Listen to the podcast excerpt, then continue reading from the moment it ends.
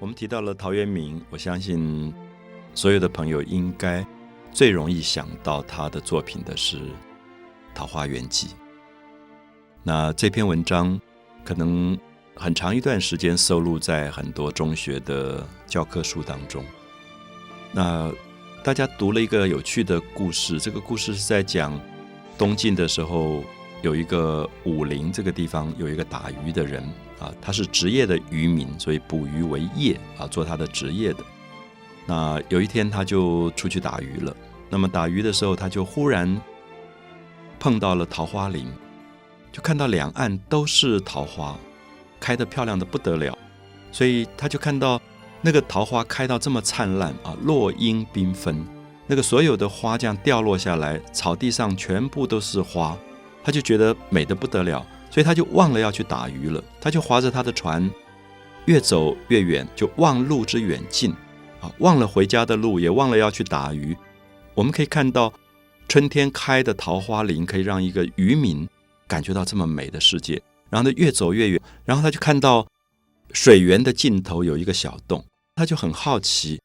就放下了船，就开始走进这个小洞。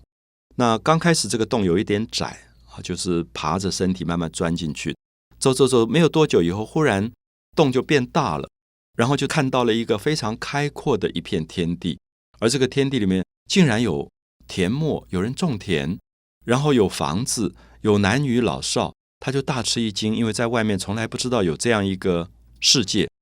所以他就跟这些人聊天，哎，发现这些人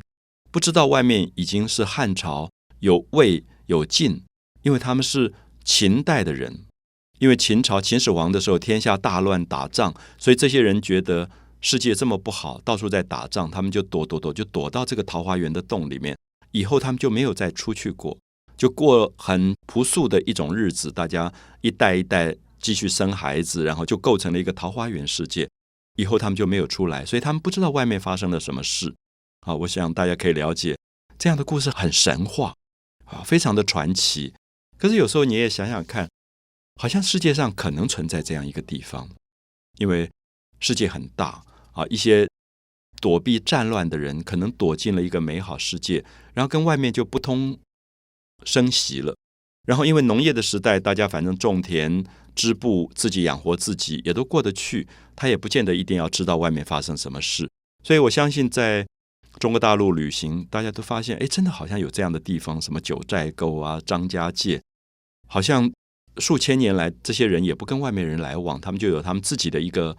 幽静的天地。好，这个打鱼的人就很好奇，就跟他们做了朋友，然后就在那边住下来，他们就杀鸡啊。板豆就请他吃饭，就过了几天，然后他就说要回家了。然后这些人就送他回家，然后就跟他说：“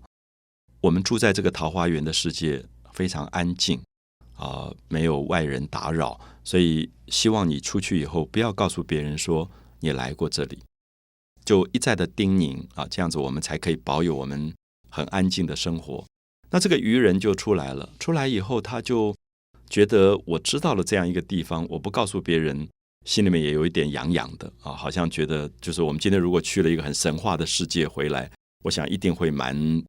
夸耀的，会跟大家讲说，哎，我去了哪里，哪里有什么样的地方这样，所以他就处处记之，他就一路做记号，做了很多的记号，就等于他准备要找人去了啊。如果在今天的话，一定大队的什么电视公司啊、媒体都会去采访了，就是觉得有这样一个桃花源世界。小时候读这篇文章不太懂，只觉得像一个神话。现在读的时候，真的觉得很有趣。就是如果在今天某一个人发现了这样一个地方，我想一定完蛋了，因为报纸啊、媒体啊、什么电视一拍，这些人全部完蛋，每天就要上电视台去报告他们的生活，然后大家都把他们像动物一样去看。所以也可以了解当时的人为什么这么叮咛他说：“你出去以后千万不要跟人家讲，不要说看到了我们。”可这个愚人就没有遵守他的诺言，他就处处记之，然后他就告诉别人说，他去了一个这样的地方，有一个叫做桃花源，就桃花一直走走走到水源尽头，有这样一个世界。那他就带了很多人去找，可是从此再也找不到了，怎么找就找不到，大家都觉得他好像在说谎。那这个故事的结尾非常的有趣，就是说后来有一个南阳这个地方有个姓刘的人叫刘子骥啊，这个骥是马这边一个骥这个字啊，就是古代说那个马叫做骥啊。刘子骥就是这个刘子骥，他听说有桃花源，他就一直找，一直找，找了一辈子都没找到，最后他就生病，然后也很沮丧、很灰心，觉得没有找到桃花源，他就死掉了。那陶渊明就留下一个结尾说：“后虽无问津者。”大家知道“津”就是牛津的“津”啊，其实就是渡船的渡口。以后就没有人再去寻找桃花源了。那我一直记得小时候读这篇文章，其实只觉得是一个有趣的神话或者传说啊，没有太在意。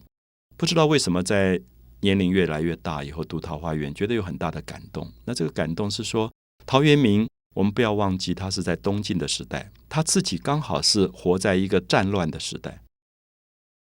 在一个战乱的年代当中，他为人去构想了一个美丽的世界，就是桃花源。人的一生有没有可能找到一个没有战争的地方，这么安静，过着这么朴素简单的生活？那这个时候，我们开始知道《桃花源记》为什么影响这么大，就是它塑造了一个完全虚拟的世界。我想大家知道。在希腊的时候，有一个大哲学家柏拉图，他也虚拟了一个世界，叫做 Utopia。